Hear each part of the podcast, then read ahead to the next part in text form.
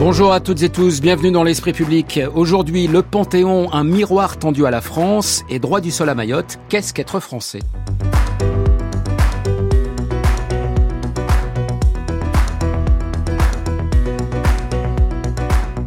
Nos débatteurs ce dimanche, Jean-François Colosimo, bonjour. Bonjour. Directeur des éditions du CERF, La crucifixion de l'Ukraine, c'est votre dernier ouvrage en date, c'est chez Alba Michel, il y en a un qui arrive très prochainement. Thierry Pêche, bonjour. Bonjour. Directeur général de Terra Nova. Anne-Lorraine Bujon, bonjour. Bonjour. Directrice de la rédaction de la revue Esprit, le dernier numéro qui était un numéro double, Histoire de famille. Et puis Christophe Prochasson, bonjour. Bonjour. Historien, directeur d'études à l'EHESS. Euh, je citerai notamment votre dictionnaire critique de la République qui a été publié chez Flammarion. Alors dans la deuxième partie de l'émission, nous parlerons du Panthéon, temple républicain dans lequel Missak Manouchian et son épouse Mélinée feront leur entrée mercredi prochain.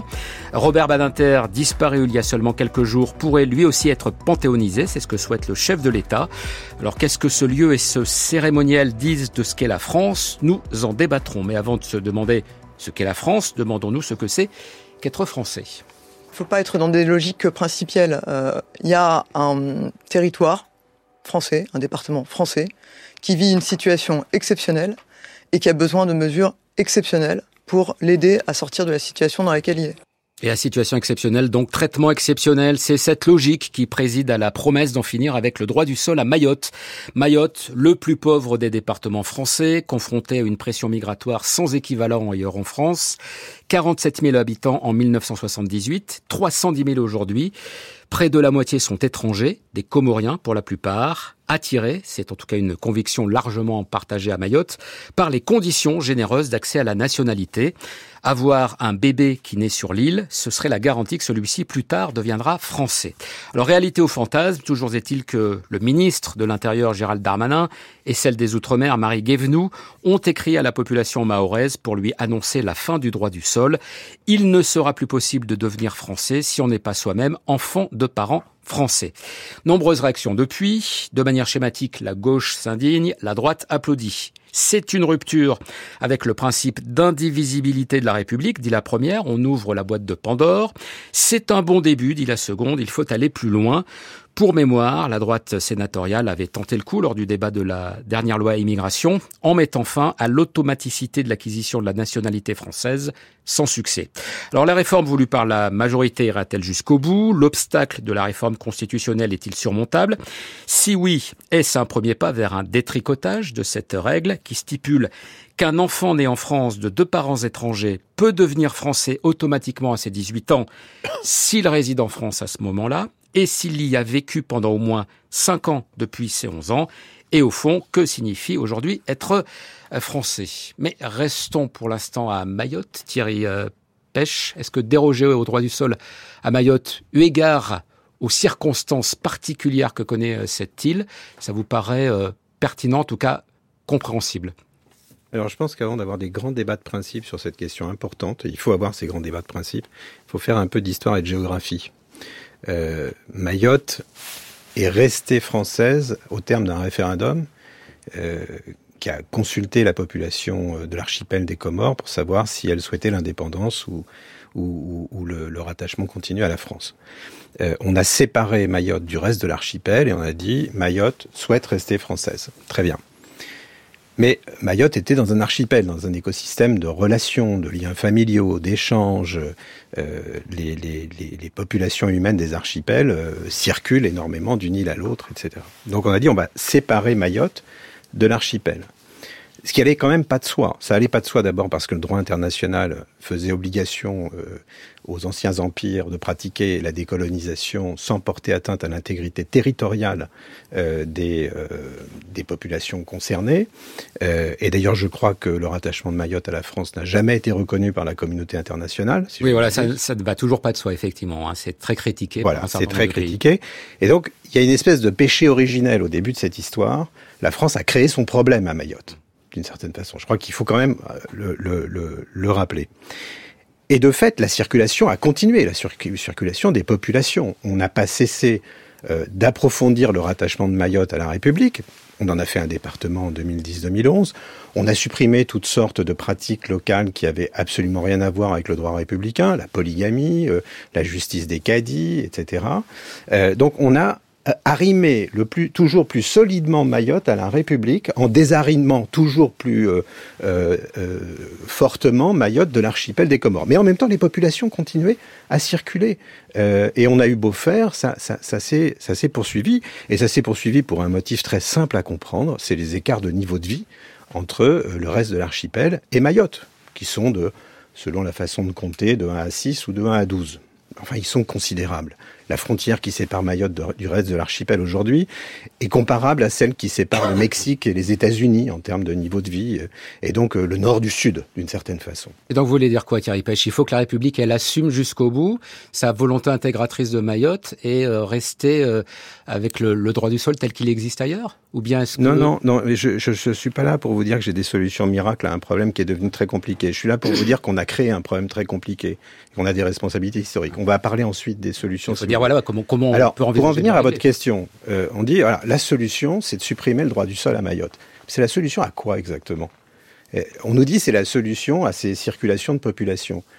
Mais en 2018, euh, la loi Colomb a modifié euh, l'application du, du, droit du sol à Mayotte en disant désormais Seuls les enfants nés de parents étrangers dans les conditions que vous avez dites euh, euh tout à l'heure, Hervé, euh, pourront prétendre à la nationalité à leur majorité ou à 13 ans euh, si leurs parents le demandent. on a ajouté une condition, c'est que les parents devaient être présents régulièrement sur le territoire un mois avant la naissance de l'enfant. D'accord? Et depuis au moins trois mois. Depuis au moins trois mois. Depuis au moins trois mois. Euh, donc, euh, ça fait une vraie différence parce que vous savez, on dit toujours qu'il y a des femmes qui mm. viennent accoucher. Donc, euh, elles débarquent du bateau, elles vont à la maternité, elles accouchent. Qu'est-ce qui s'est passé depuis 2018 Il y a eu en effet moins de jeunes qui ont accédé à la nationalité par ce mécanisme du droit du sol. Mais il n'y a pas eu moins de mobilité, au contraire. Ça s'est accéléré et ça a augmenté. Donc, les, les gens ne montent pas sur des bateaux pour avoir un papier. Ils montent sur des bateaux pour avoir une vie meilleure. C'est pas du tout pareil. Changer le droit de la nation, de, de, de, le droit du sol autant que vous voulez, ça changera pas grand chose aux mobilités très probablement. Donc c'est pas efficace. Après, il y a des questions de principe en effet. Moi, je suis très curieux et à ce stade, c'est très difficile d'en juger, de connaître le texte de la révision constitutionnelle, puisque le gouvernement veut passer par une révision constitutionnelle. Il pourrait passer par une loi ordinaire, mais il n'est pas très sûr de son fait, parce que euh, en réalité, le Conseil constitutionnel serait fondé à trouver des formes d'inconstitutionnalité à cette réforme de suppression du droit du sol et non d'adaptation. Bon, euh, donc il passe par une révision constitutionnelle, mais l'effet de levier d'une révision constitutionnelle sur ce sujet peut être dévastateur dans les années qui viennent. Qu'est-ce qu'on va mettre dans la Constitution? Quels principes on va altérer? Et selon le principe qu'on altère, qu'est-ce qui demain pourra être fait qui aujourd'hui ne peut pas l'être? Donc c'est pas une question qui concerne que Mayotte. C'est une question qui concerne notre texte fondamental et donc euh, les principes euh, à partir desquels demain nous ferons ou ne ferons pas euh, des lois qui altéreront ce que signifie être français pour reprendre votre formule Herbé. À propos d'être euh, de, la Constitution, on peut préciser alors qu'il y a un article qui évoque cette euh, question des dérogations dans les territoires d'outre-mer. C'est l'article 73, qui dit on peut déroger sur certaines règles, sauf sur, enfin, il y a, y, a plus, y, a, y a, plusieurs sauf, mais en tout cas notamment pas sur la, pas sur la nationalité. Anne-Lorraine Bujon, euh, ce qui se passe à Mayotte, ça euh, va au-delà euh, de Mayotte. En tout cas, ce qui pourrait être fait à Mayotte va bien au-delà de Mayotte. Alors oui, sans hésiter, si vous voulez. Et la façon dont cette question d'une modification éventuelle du droit du sol à Mayotte en vient à écraser le débat ces derniers jours, je pense, le témoigne. Moi, ce qui me frappe, si vous voulez, c'est que la, façon dont ces questions de d'immigration sont instrumentalisées manipulé euh, par euh, une droite et une extrême droite qui, qui se dit euh, contre une gauche qui serait angéliste, droit de l'homiste et dans le déni de réalité. Enfin, ça témoigne d'un sérieux déni de réalité. Donc, pour aller dans le sens de ce que dit Thierry à l'instant, imaginez qu'on va résoudre une crise économique, sanitaire, humanitaire de très grande ampleur parce qu'il n'y a plus d'eau potable à Mayotte, par exemple, en modifiant un article de droit, euh, ça me paraît quand même pas extraordinairement réaliste. en même temps, c'est pas la seule chose qui est proposée non plus par le gouvernement. Non, pas seulement le fait de. Et heureusement, mais imaginez que cette chose-là va modifier la situation avec les réalités historiques et géographiques que Thierry vient de nous décrire. C'est quand même un peu dingue. Euh, ensuite, la comparaison entre Mayotte et la métropole, si vous voulez, qui ferait aussi de la France une sorte de petite île menacée euh, de l'extérieur par des territoires totalement différents et qui menace d'être submergée euh, par des vagues de migrants, alors qu'on sait que la France accueille moins que ses voisins européens, que la France a les moyens d'accueillir des étrangers et des réfugiés aujourd'hui. Enfin, c'est une autre image que je trouve folle. Et puis en fait, ça contribue à continuer d'avoir un débat sur l'immigration qui est en partie stérile parce que en partie fondée sur des idées fausses, plutôt que d'avoir un débat sur l'intégration, précisément sur comment, qu'est-ce qu'être français, euh, et aussi euh, comment est-ce qu'on devient français. Et si vous voulez, dans tout ce débat, c'est intéressant, les gens qui connaissent Mayotte vous disent la catégorie d'étrangers est aussi très déconnecté de la réalité. La différence entre un Maorais et un, Comorien, euh, c'est trois fois rien. Et donc on fait. Il y a quand même un institut qui, euh, il y a aussi des droits qui sont afférents au fait d'être euh, français ah, bien sûr, ou pas. Bien sûr, et quand on est quand même sur une île où il y a près de la moitié de la population qui est étrangère, on est quand même confronté à bien de la moitié de la population qui est étrangère, dont ces enfants nés à mm. Mayotte qui n'acquièrent pas automatiquement euh, la nationalité française, contrairement à ce qu'on dit. Parce qu'en en fait, l'acquisition de la nationalité française aujourd'hui n'est pas euh, automatique et en métropole non plus. C'est Patrick Veil, Casquetre français, c'est le titre d'un grand ouvrage de Patrick Veil, euh, qui explique très bien que l'opposition entre droit du sol et droit du sang, elle est en partie artificielle parce que en France, le droit du sol est venu compléter le droit du sang. La première manière qu'on a d'être français, c'est bien d'avoir deux parents français. Si vous avez deux parents français, vous êtes français. Ça, c'est automatique. Le droit du sol vient compléter ça dans certains cas de figure. Mais ce que je veux dire, c'est que tout ça contribue pour moi à, surcharger cette catégorie de, l'étranger qui nous menace, euh, qui nous menace presque de, de de façon essentielle, de façon existentielle, euh, alors qu'on devrait s'interroger sur la façon dont on peut intégrer des gens qui arrivent en France euh, en, en, nombre euh, raisonnable. Jean-François Colosimo. Oui, enfin moi cette affaire provoque aucune émotion chez moi parce que je me suis beaucoup intéressé au territoire ultramarin pour le statut de la laïcité. Et la plupart des territoires ultramarins ne sont pas sous le régime de la laïcité. C'est pas pour autant que la République est en train de est en péril. La Guyane, par exemple, est réglementée par euh, les euh, loi euh, de Charles X. Un bon exemple de l'indivisibilité de la République et euh, ces statuts de la Guyane sont conservés au titre de l'exception du territoire. Bon, la laïcité n'est pas menacée pour autant et on a, personne ne veut restaurer les règlements de Charles X à Paris, n'est-ce pas? Donc sur le principe, pourquoi pas? Bien sûr. La deuxième chose, c'est qu'il y a une véritable souffrance de nos euh, compatriotes maorais qui euh, ont choisi la France. À la différence du reste de l'archipel des Comores. Je crois que la dernière fois d'ailleurs qu'ils ont refusé véritablement d'être dans l'archipel des Comores, c'était dans les années 70-80 car l'archipel des Comores s'était déclaré république islamique.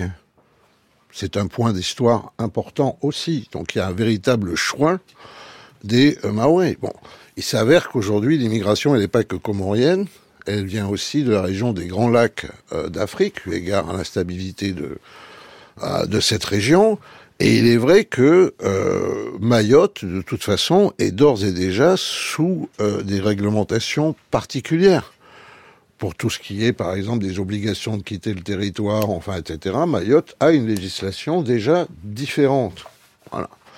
Alors, le problème, évidemment, c'est de savoir si euh, Mayotte servirait de laboratoire à, je dirais, un transfert de l'abolition du droit du sol euh, euh, dans l'Hexagone. Bon, moi j'y crois pas une seconde parce que Mayotte a un traitement d'exception depuis que la France a voulu conserver Mayotte, mais que les Maoris ont voulu rester français. Ça, c'est quand même le point le plus essentiel.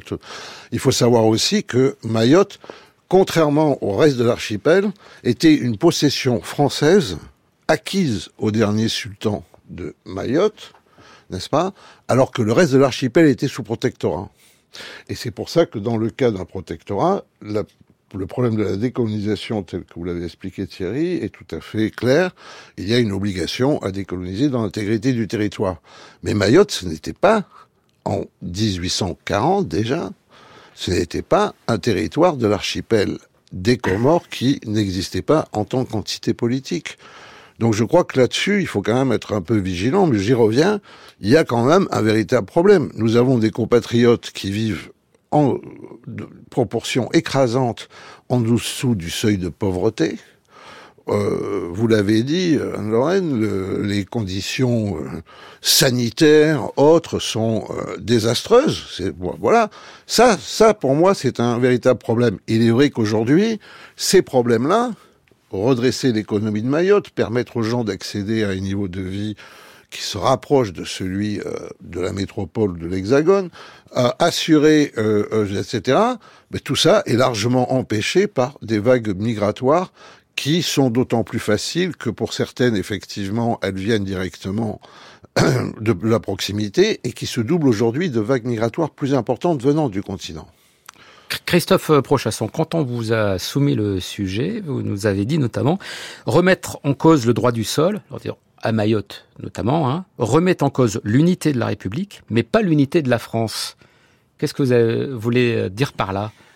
Non, euh, simplement pour rappeler, on, procède souvent à une confusion entre euh, l'unité de la France et l'unité de la République. La, Constitution dit bien d'unité de la de la République. Euh, c'est ce que je voulais préciser. Mais je voulais peut-être, si vous voulez bien, rebondir sur ce que disait Jean-François Colissimo à l'instant. c'est vrai que les les gens de Mayotte ont fait le choix en 76 de répondre oui, enfin de, rester français euh, lorsqu'on leur a posé la question. Il est vrai qu'on les a un peu convaincus par des arguments qui n'ont pas été euh, respectés euh, ultérieurement. Et notamment, je crois qu'on sera tous d'accord là-dessus pour dire que le problème fondamental de Mayotte est celui du développement du développement, c'est-à-dire que les gens, les Maorais qui vivent euh, sur cette île euh, ont des conditions de vie qui sont, vous l'avez rappelé euh, à l'instant, tout à fait insupportables. Et c'est cette question-là qu'il convient de régler et qui ne sera évidemment pas réglée par une, une solution de type de type juridique comme comme elle nous est proposée. je crois d'ailleurs même que Gérald Darmanin a proposé de mettre dans la mer des barrières rideau de fer. un rideau de fer, ce qui, ce qui est euh, tout à fait euh, remarquable euh, pour euh, arrêter les Kwassa, c'est-à-dire ces, ces, petites embarcations qui permettent aux gens des Comores de se rendre sur Mayotte. Donc, mon sentiment est, le suivant de façon plus, plus générale, c'est qu'on peut en effet discuter très longuement des, des, des, conditions d'acquisition de, de, la nationalité française à Mayotte. Il me semble que jouer avec ça aujourd'hui dans le contexte politique qui est le nôtre est extrêmement dangereux et extrêmement préoccupant. Je refuse à avoir de la naïveté euh, ou simplement une volonté de résoudre une question dans la proposition qui, nous a été faite. J'ajoute que euh, il y a tout de même quelque chose qui est décidément troublant euh, de lancer des solutions dont on ne sait si elles pourront être mises en place pour des raisons constitutionnelles. On a vu ça pour la loi immigration, c'est-à-dire que le gouvernement fait des propositions qu'il sait être si j'ose dire, retocable par le Conseil constitutionnel. Maintenant, il nous fait une proposition, comme on dit, un effet d'annonce. Nous sommes sous ce régime-là euh, désormais, euh, une annonce dont on ne sait pas si elle pourra être euh, respectée avec un, une révision constitutionnelle pour pour le moins et extrêmement incertaine. Mais Christophe Prochasson, pour, pour sortir alors un petit peu maintenant de, de Mayotte et s'interroger aussi sur cette question du, euh, du, droit du sol. Il y a des pays euh, où ça n'existe pas le, le, droit du sol. Alors, je regardais en Europe, Danemark, Italie, euh, Suisse. Oui. Euh, ça n'empêche pas d'avoir des, des, des, règles qui sont euh, fortes d'adhésion à ce qu'est euh, aussi le, le, la nationalité. pourquoi est-ce qu'en France, on est à ce point attaché historiquement au droit du sol? Il y a le droit du sang, évidemment, aussi, mais pourquoi est-ce voilà. qu'il y a cet attachement à ce point important à, à cette notion qui, est, qui n'est pas universelle, loin de là? Elle est loin d'être universelle. Anne-Lorraine Le Bujon le, le, rappelait, il y a une, une subtile composition entre le, le, droit du sol et le droit du sang. Fondamentalement, la, la France euh, fonctionne comme la, plupart des pays, c'est-à-dire que vous êtes euh, français par, euh, parce que vos, vos parents l'ont été ou le sont. Euh, mais euh, en effet, euh, le droit du sol, et il y a un moment très important dans l'histoire de la République, c'est 1889, cette loi, au moment qui institue l'automaticité de, euh, de l'acquisition de la nationalité euh, française à, ce moment-là. Pour des raisons d'ailleurs, euh, il faut le rappeler, tout à fait historiques.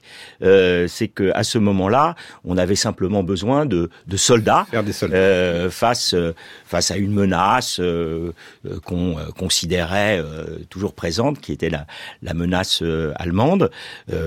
mais cette comment dirais-je cette réponse circonstancielle a fait que depuis depuis, et peut-être même dès avant, euh, l'idée que euh, euh, l'appartenance à une communauté nationale passait par sa présence ici et là, s'est inscrite en effet dans une tradition politique qui a été maintenue en France. Alors les traditions, ça s'invente, ça change, etc. Enfin, il semble tout de même que pour le moment, nous y soyons très attachés. Thierry Pêche je voudrais revenir sur quelques points, et notamment sur celui qu'a soulevé Jean-François euh, Colossimo, euh, concernant la différenciation euh, des territoires d'outre-mer et des départements d'outre-mer. Là, on parle d'un département, ce ne sont pas tous des départements.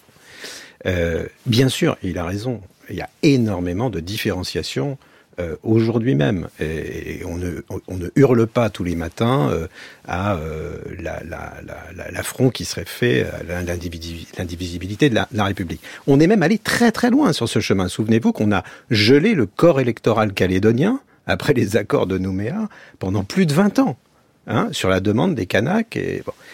Donc, on est capable de faire des choses, euh, en effet, et à, Mayotte, ça va plutôt croissant. Hein. J'ai là sous les yeux, je ne vais pas vous l'infliger, une liste de différences majeures.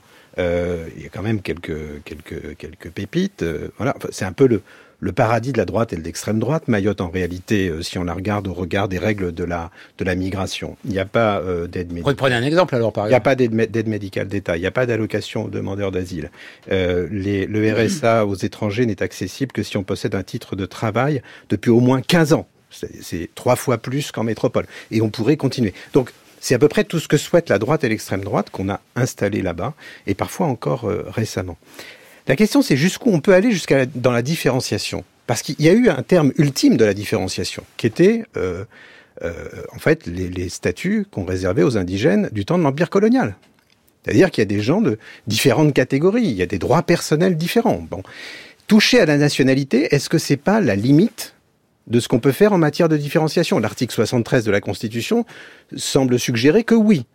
Donc on n'est pas là sur un terrain qui est complètement anecdotique. On n'est pas en train de parler euh, d'une mesure de droit social sur les 35 heures ou sur, euh, je sais pas, une prestation sociale. On parle de quelque chose qui est assez essentiel. Est-ce qu'on peut aller jusque-là? Je, ne tranche pas la question. Je, je pense qu'ils iront jusque-là, et sans vergogne, parce qu'après ce qu'on a fait en Calédonie, on fera sans doute ça à Mayotte. La question, c'est, et c'est celle que je pose, euh, c'est qu'est-ce qu'on écrit dans la Constitution et qu'est-ce que ça fait à nos principes, à notre bloc de constitutionnalité d'écrire ce qu'on va écrire. Un, dernier mot quand même. Oui, vous avez raison, euh, Jean-François. Euh, les, trois grandes îles des, des Comores sont une république islamique. Ça nous a pas dérangé du temps de Bob Denard, de toutes ces aventures et barbouzeries. Euh, euh, Bob Denard, qu'on était bien content de voir soutenir Hissène Abré au Tchad de temps en temps. Euh, puis ensuite, ça nous a un peu dérangé, donc on a un peu débranché. Ça a été ça la politique française dans, dans, le canal du Mozambique aussi. Donc, et Bob Denard a été successivement, vous le savez très bien, catholique, juif, musulman, puis à nouveau catholique. Mais musulman à ce moment-là parce que ça l'arrangeait bien pour sa universalité, ça. À Jean-François Et son Bob Denard à Bob Denard. Moi, je ne veux offenser personne mais je trouve que quand on s'occupe de Mayotte, euh, parce que d'un coup surgit l'idée euh, d'un aménagement constitutionnel sur Mayotte, euh, et que d'un coup on rapporte ça à la vie politique parisienne, ben, je suis désolé, c'est un peu aussi néocolonialiste, n'est-ce pas? Mayotte mérite mieux que ça. Enfin. oui, bah, oh. ça me semble très Troisième République, un peu ratsoc, pour dire la vérité. Mais pour continuer là-dessus, moi je vois dans la Constitution qu'il y a une langue corse qui était admise dans la Constitution. Patrimoine corse, dit du patrimoine dans la Constitution. Bon, d'accord, pourquoi pas. Je crois que ça pose une question à l'indivisibilité de la République, parce que la langue, c'est la France, tout de même, et c'est parce qu'on rentre dans la langue française, n'est-ce pas, qu'on entre dans l'esprit français et qu'on adhère à ce pays qui est le seul, qui est peut-être l'un des rares pays au monde, peut-être le seul, à s'être constitué en nation à partir de l'État, alors que la plupart en fait des nations ou des peuples ont cherché un État dans l'histoire, n'est-ce pas? Et donc entrer dans le dans le pacte français, ce qui est quelque chose d'important, ça se passe effectivement d'abord euh, par la langue. Bon, est-ce que ce jour-là, on a dit que la République était finie Certains, oui, je m'en souviens très bien. Oui, certains l'ont contesté. Oui, il y avait, vous en souvenez Il y avait, il y avait Angelo Rinaldi qui lui-même corse n'était pas n'était pas convaincu qu'il qu'il exista une langue corse. Mais mais mais mais euh, voilà. Donc la vérité, c'est quelle est, je dirais même plus que ça, en dehors de tous les motifs d'intérêt pour être présent sur toutes les mers, enfin, etc. Quel est notre degré de souci et d'affection pour nos compatriotes à l'autre bout du monde? C'est pour moi, c'est ça la question euh, essentielle, n'est-ce pas? Et c'est celle-là qui compte. Eh bien là-dessus, je vais vous dire, je suis très désolé qu'on ne parle des territoires ultramarins que lorsqu'on les rapporte à des affaires de politicaillerie euh, parisienne, voilà. Parce que le reste du temps, on n'en parle pas.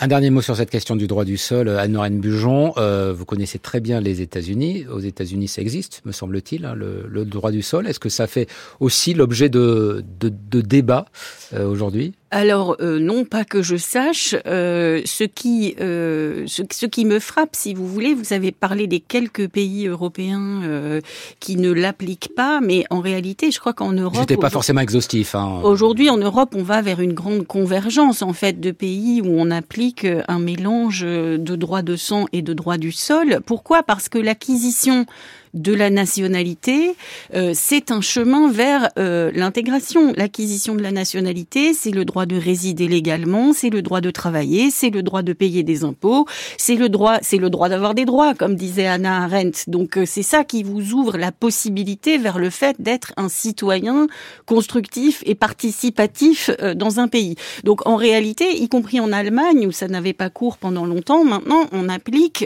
une partie de droit du sol.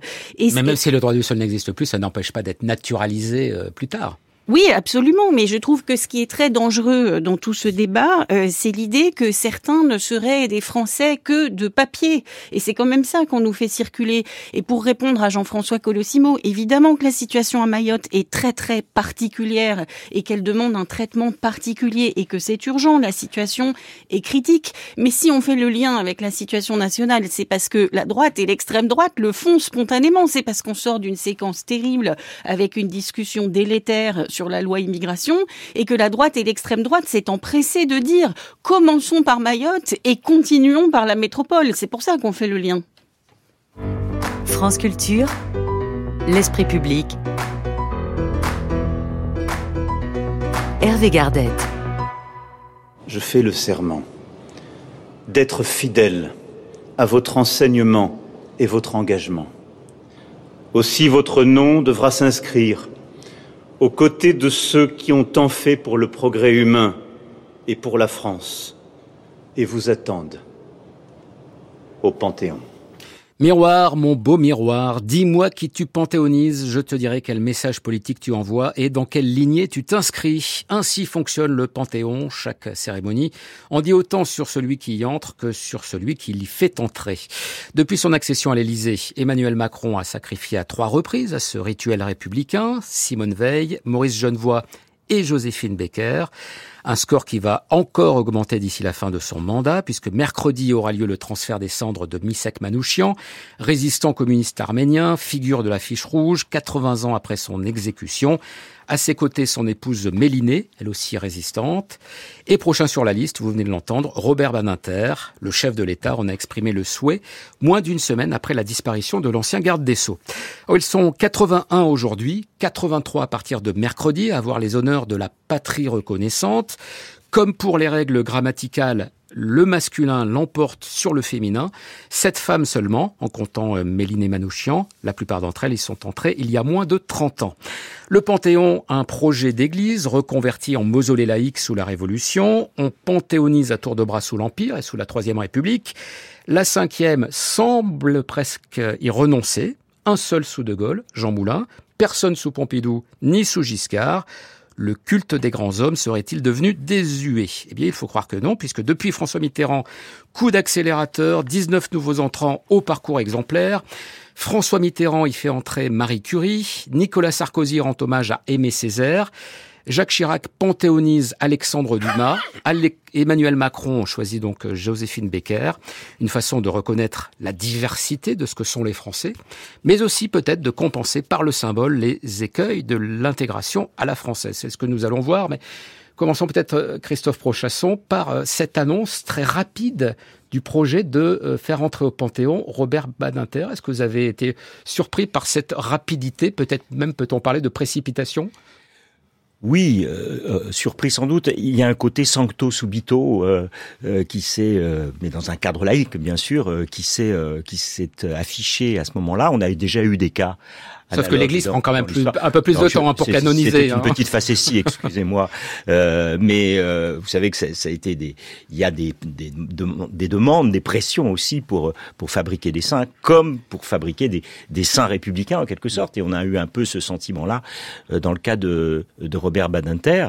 Euh, il y a déjà eu, hein, je, le disais, des, des cas euh, un peu analogues où on va directement en quelque sorte, ou presque directement au, au Panthéon, dans, dans le cas célébrissime de, Victor Hugo, euh, et puis aussi euh, du président de la République assassiné en 1894, euh, Sadi Carnot, qui a été aussi panthéonisé peu de temps après sa mort. Mais il est vrai que là, on est allé, on est allé très très vite, et on a on a fait de Robert Badinter le premier sur la liste assez longue d'ailleurs de panthéonisables. Hein. et ça, de ce point de vue-là, euh, euh, c'est tout à fait remarquable.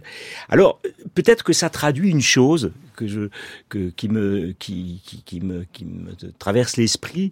Au fond, on pourrait dire dans l'histoire que vous avez retracée vite euh, des, des panthéonisations, on a, on a deux grands blocs. En gros, on a le bloc, euh, euh, il faut le rappeler, plus de la moitié des panthéonisés l'ont été sous la Révolution et l'Empire, qui sont euh, pour beaucoup des militaires. Hein. C'est-à-dire que c'est une fab... c'est une type de gloire tout à fait particulier, de la gloire militaire, le grand homme qui acquiert ses, ses lettres de noblesse, si j'ose dire, sur le champ de bataille.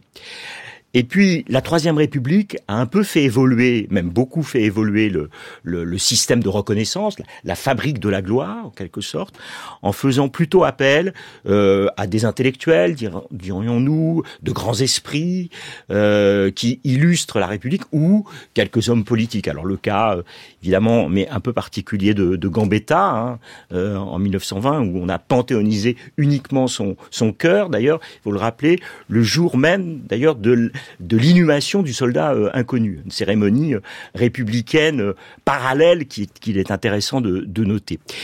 Donc un, troisième moment où on, on, reconnaît les services rendus par des grands hommes. Et là, la gloire, elle est plutôt, en effet, politique et intellectuelle. Et de ce point de vue-là, les, les, les, savants ont été ont été reconnus. Et, aujourd'hui, alors, alors voilà, on en vient aujourd'hui.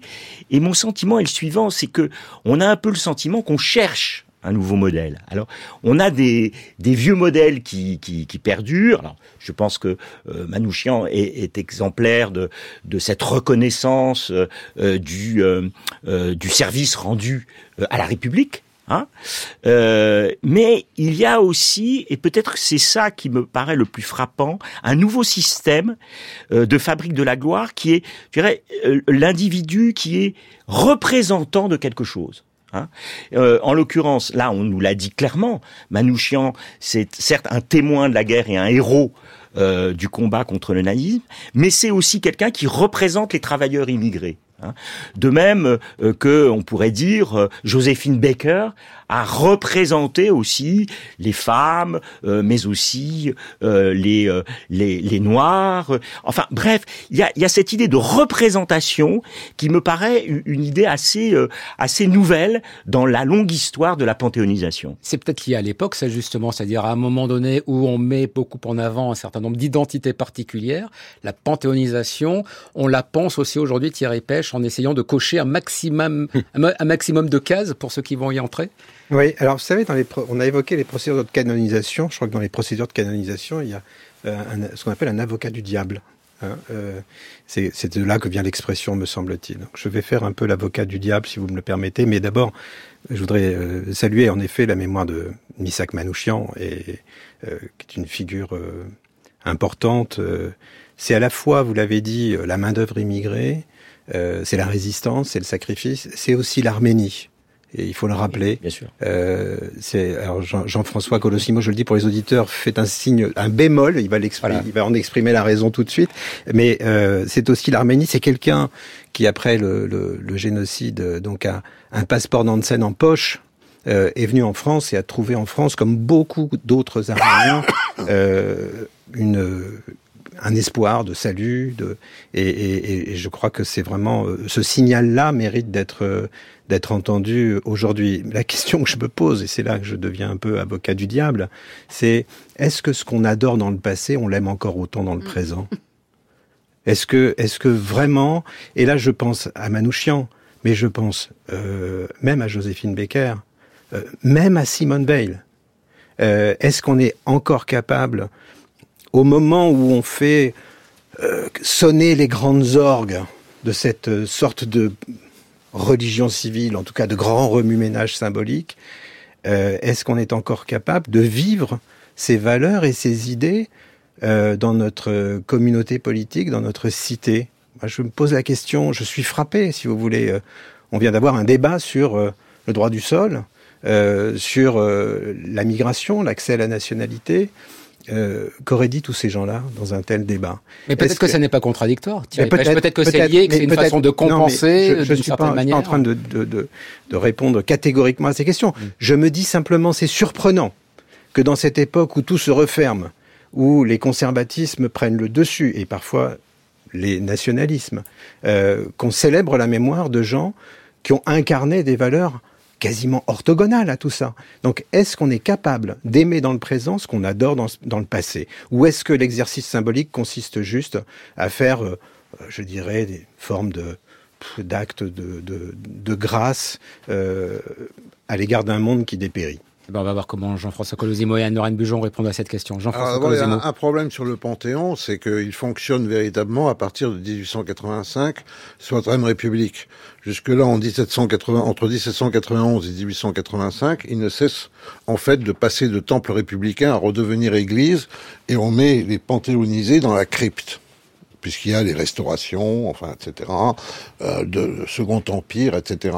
La volonté de la Troisième République, c'est de fonder une religion civile un catéchisme républicain, euh, des, un corps sacerdotal habillé de soutane, non, pardon, de blouse, de missionnaires qui vont au fin fond de la France pour porter la parole de la laïcité, etc.. Ah, il y a même à un moment, je crois, le cœur, c'est le cœur de Jaurès qui est embaumé, qui euh, le jour même où euh, Jeanne d'Arc est élevée sur les autels canonisés en 1925. c'est à ce moment-là que aussi la République montre ses dévotions. Ce sont de véritables dévotions. Mouna Ozouf considérait dans les années 1980 que euh, ce type de culte était euh, révolu en quelque sorte, et on peut dire que l'âge d'or du Panthéon, ça a été entre Victor Hugo et Jean Moulin, 1885-1964 à peu près. Voilà, l'accélération depuis, elle montre effectivement quelque chose d'assez différent du projet originel. C'est en fait d'imprimer, c'est pas d'honorer l'histoire de France à travers ces grandes figures, même si les femmes y sont arrivées tardivement et restent ultra minoritaires, ça aussi c'est très Troisième République. Ah, c'est euh, aujourd'hui d'imprimer une conception, vous l'avez dit, euh, euh, Christophe Prochasson, une représentation de la France. Alors, le sacrifice de Manouchian est indiscutable. Euh, il est arménien, mais il est surtout euh, internationaliste. Dans son groupe, il y a beaucoup de juifs dont les mémoires ont été éradiquées mmh. sciemment par le Parti communiste, par Aragon en premier lieu, lors du complot des blouses blanches. Certains historiens d'ailleurs regrettent aujourd'hui que Manouchian ne soit pas panthéonisé au même titre que tous ceux qui ont été euh, exécutés. Il y, a, un peu un véritable problème là-dessus, qui est en fait le fait que le, le PCF en France, qui s'intitule encore communiste, n'a pas purgé sa mémoire et que généralement n'a pas purgé non plus les manipulations et les trucages du Parti communiste sous ordre de Moscou, puisque cette élimination des juifs dans le groupe Manouchian officiellement, dans les textes publiés par Aragon, dans les lettres françaises, dans les livres publiés, etc., on préfère en quelque sorte Manouchian parce qu'il n'est pas juif, parce qu'à ce moment-là, il y a Staline, le complot des blouses blanches et le regain de l'antisémitisme en URSS. Mais ça n'enlève rien au sacrifice de Manouchian. Encore une fois, je suis pas, je veux dire par là que ça pose quand même un petit problème sur la manière dont on raconte cette histoire. Et ensuite, c'est pas le PCF qui a décidé de de panthéoniser seul euh, Michel Non, mais en, en, en, faisant la, la, seule figure en quelque sorte de cette euh, des FTP main d'œuvre immigrée, des MOI, euh, c'est on a quand même zappé complètement euh, les autres parce qu'ils ne cadraient pas dans cette représentation communiste, puisque Manouchian était de surcroît un fervent partisan de la République soviétique d'Arménie. Mais il n'empêche qu'aujourd'hui, alors que nous savons combien de nos compatriotes sont de racines euh, arméniennes, combien l'Arménie est menacée, et combien nous faisons assez peu pour la soutenir, je dirais qu'il y a aussi euh, une espèce, là aussi, vous voyez, je suis pas si naïf, il y a aussi une espèce de, de, de, je dirais un peu de compensation symbolique. Mais cette compensation symbolique, elle ne rend pas totalement euh, hommage à la diversité de cette euh, euh main-d'œuvre immigrée qui s'est engagée dans la résistance. Et non seulement elle ne lui rend pas hommage, mais en quelque sorte, ça c'est un autre problème. Comme dans le récit communiste, on a en quelque sorte écarté les juifs, on les a effacés. Aujourd'hui, ce serait véritablement un combat, eu égard à la montée de l'antisémitisme, que de remettre aussi Manouchian dans son contexte et pas simplement le panthéoniser. Donc on pourrait presque dire, Anne-Lorraine Bujon, dis-moi qui te panthéonise et je te dirai quels sont tes manquements peut-être euh, aux valeurs qui, qui, sont défendues par ceux qui sont panthéonisés. Oui, c'est intéressant euh, cette idée que qu'il y a un hiatus, donc il y a quelque chose d'un peu désuet dans toutes ces cérémonies euh, et il y a un paradoxe effectivement en choisissant de célébrer certaines grandes figures du passé, on souligne ce qui nous manque aujourd'hui. Je suis tout à fait d'accord avec ça. Donc c'est vrai dans le cas de Manouchian, c'est éminemment vrai dans le cas de Robert Badinter pour moi. C'est-à-dire que on a beau parler de sa panthéonisation Il très, pas encore, vite après sa mort. Oui, oui, on en parle, on en parle.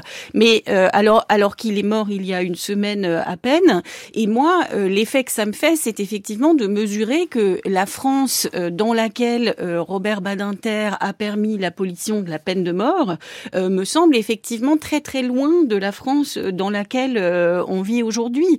C'est-à-dire que on a un rapport un peu contrarié au droit et à la justice. Donc la foi de Robert Badinter euh, dans les vertus euh, civilisatrices de la droit, du, droit et de la justice, euh, je, pense que et des droits de l'homme en particulier, on en aurait vraiment besoin à l'heure où on essaye de nous faire croire qu'il faut choisir entre souveraineté nationale et droits de l'homme.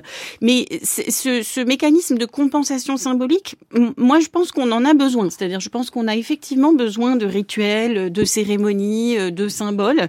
Et il me semble pour le coup que c'est quelque chose que le président Macron a très bien compris euh, depuis son premier mandat et qu'Emmanuel Macron est un président euh, mémoriel en quelque sorte. Il a, il a beaucoup fait euh, dans ce domaine et, et, dans son dans sa manière d'être un président mémoriel, il y a toujours cette double envie de, de célébrer une fierté nationale, le, le frisson de la grandeur dont parlait Malraux, mais aussi de chercher à réconcilier des mémoires possiblement des mémoires divisées. D'où ces figures effectivement Joséphine Baker euh, Manouchian, euh, de gens qui ont euh, épousé la France et de gens dont l'histoire, même si elle a commencé ailleurs et autrement, devient l'histoire de France, se, se confond avec l'histoire de France.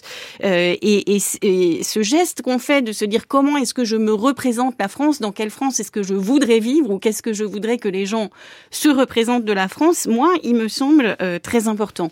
Alors, vous avez parlé de, des nouveaux mécanismes de fabrique de la gloire, Christophe Prochasson, et, et ça me semble très juste, effectivement, dans le cas de Joséphine Baker euh, ou dans le cas euh, de Manouchian.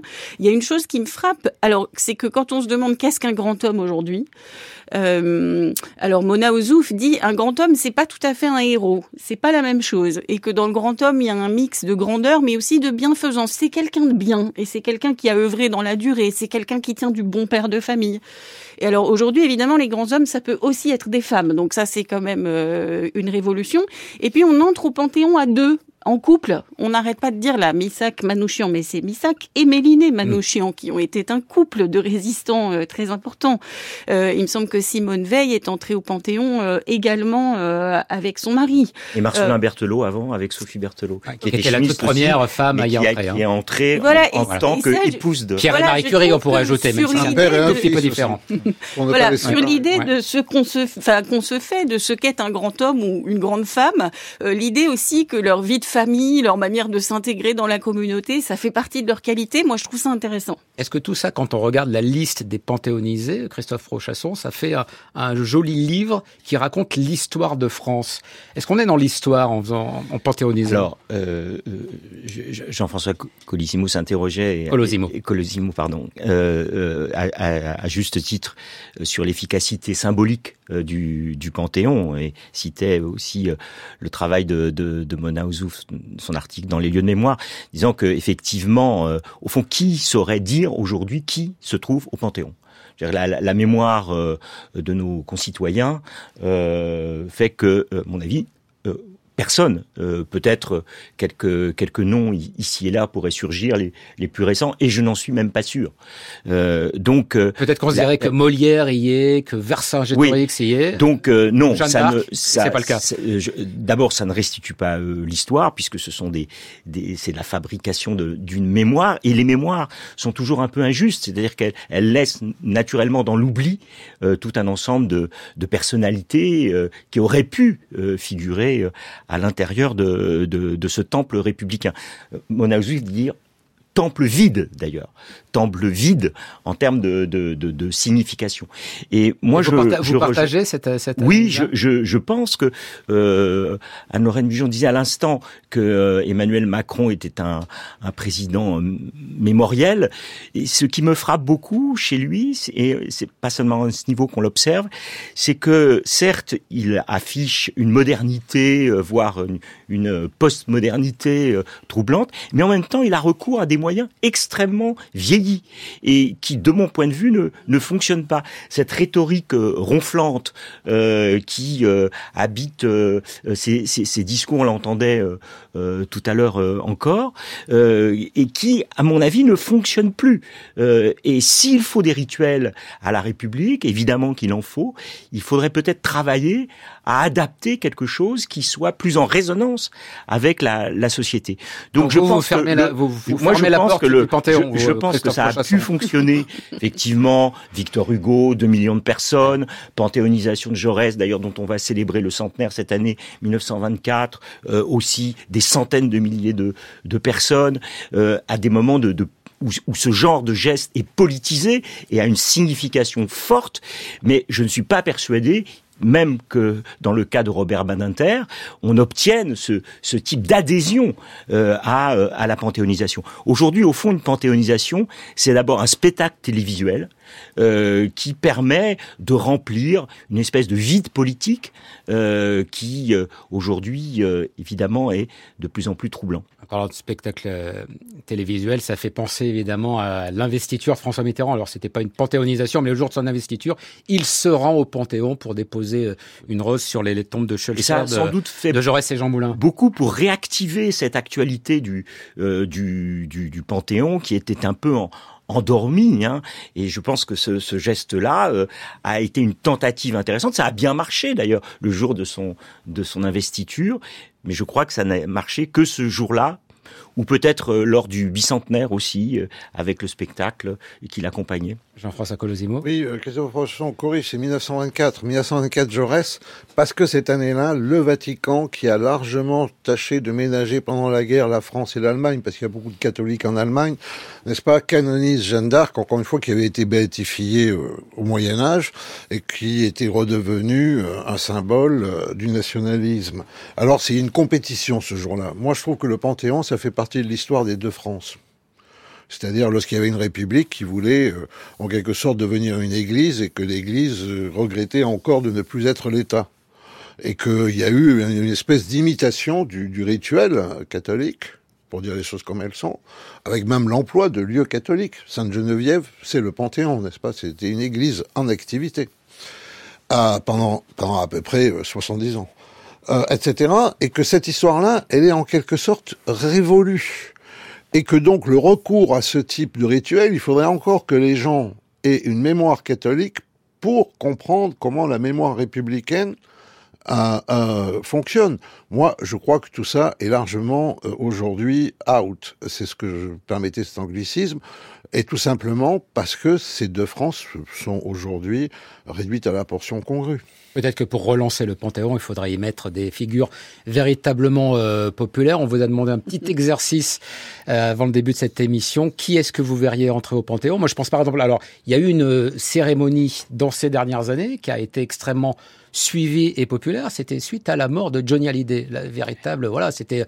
Alors, je ne veux pas dire que c'était l'équivalent de Victor Hugo, mais euh, pourquoi pas? Est-ce que il faudrait aussi penser la panthéonisation en ouvrant euh, un peu plus largement les, les, les, portes à ce genre de, de personnage Thierry Pêche, vous, bah, je pensez quoi de cette idée Je pense après ce débat, finalement, le, le, je m'étais fait l'avocat du diable. Le diable est un peu acquitté. Euh, ouais. Je vous écoute bien, et, et, et donc c'est la canalisation. Vous faites pas entrer le diable quand même. Non, non, mais franchement, je suis assez d'accord avec ce qu'a dit Jean-François, euh, Christophe.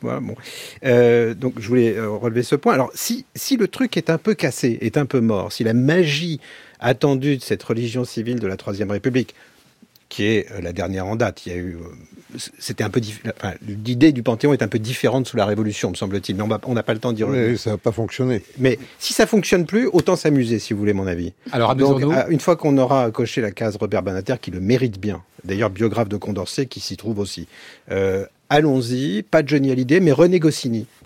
René Goscinny, c'est sans doute un, un de ceux qui a le mieux compris la France et ce qu'est la France? Alors, Anne Bujon. Moi, je vois que je suis beaucoup plus classique dans cette discussion. Et donc, moi, quand même, j'ai assez besoin euh, de héros. Et je me demandais, donc c'est une colle, votre question, mais dans des, des héros républicains.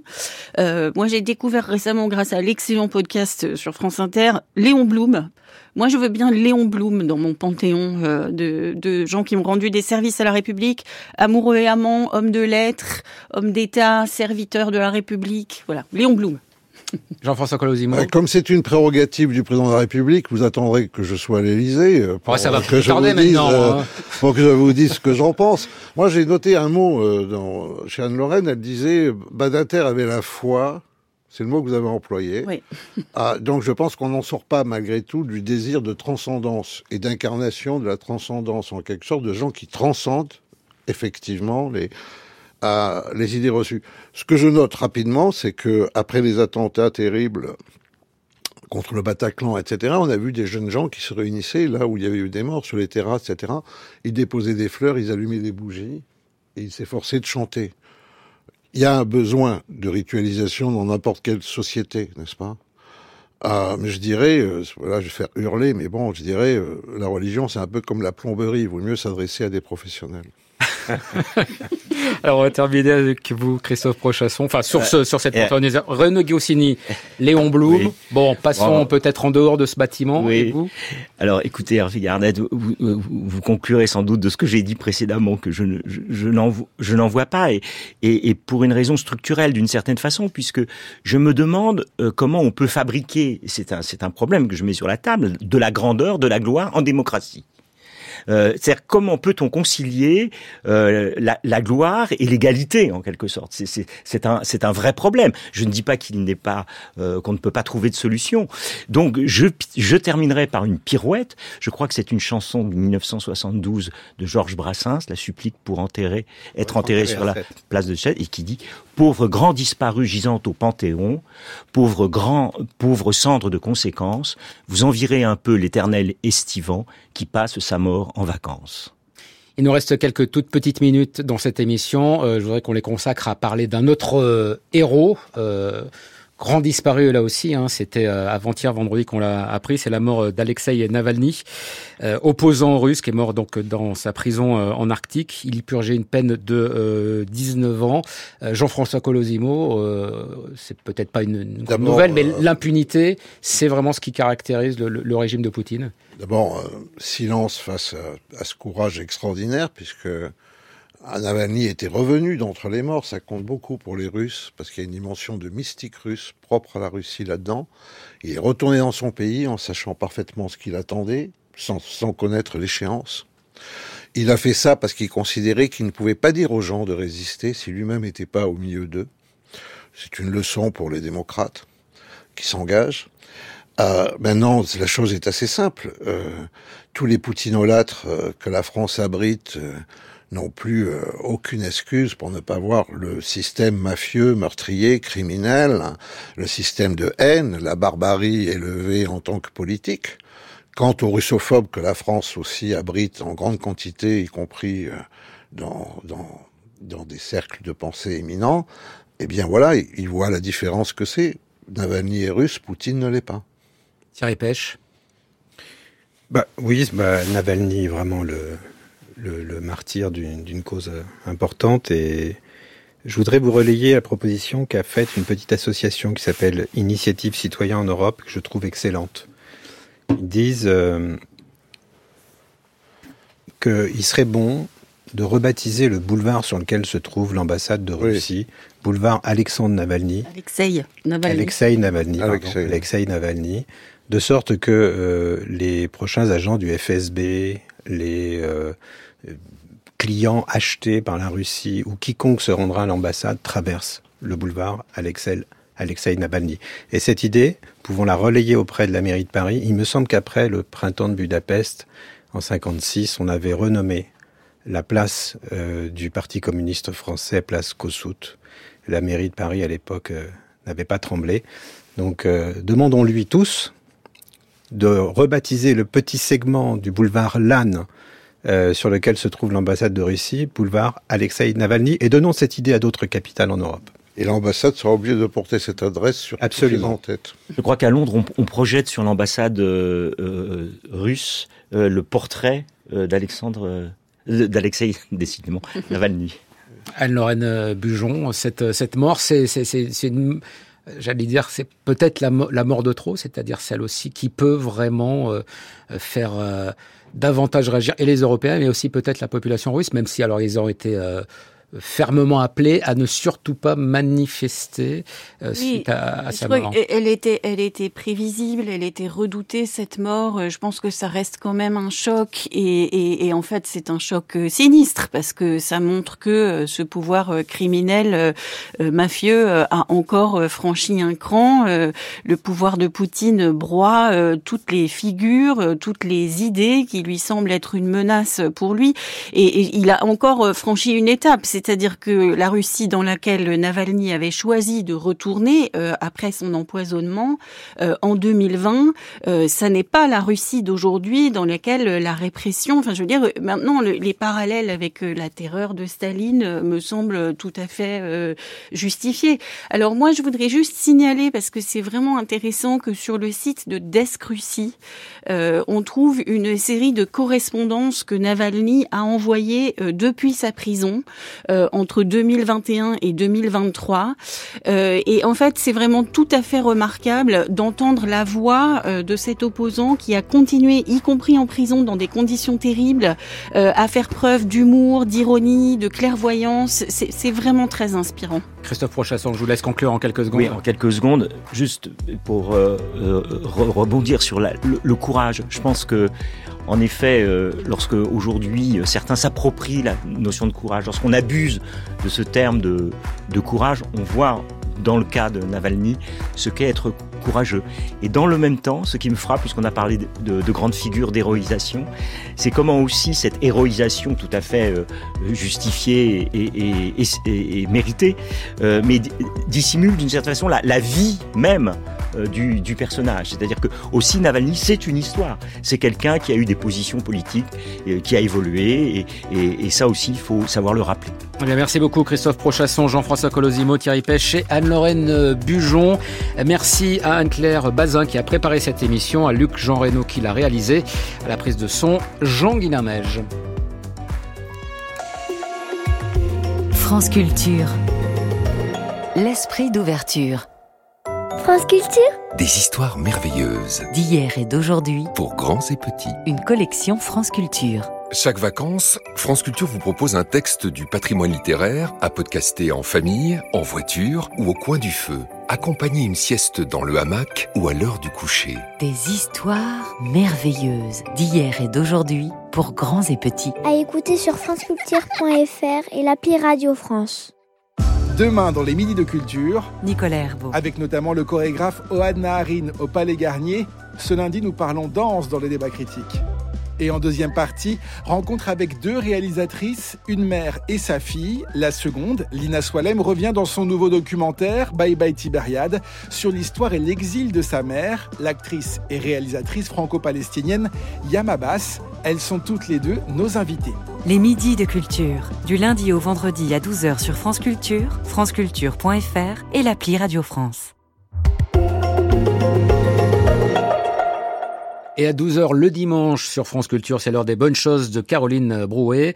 Euh, Caroline Brouet qui va parler avec ses invités de jambon, de terrine et de pâté en croûte. Bon appétit.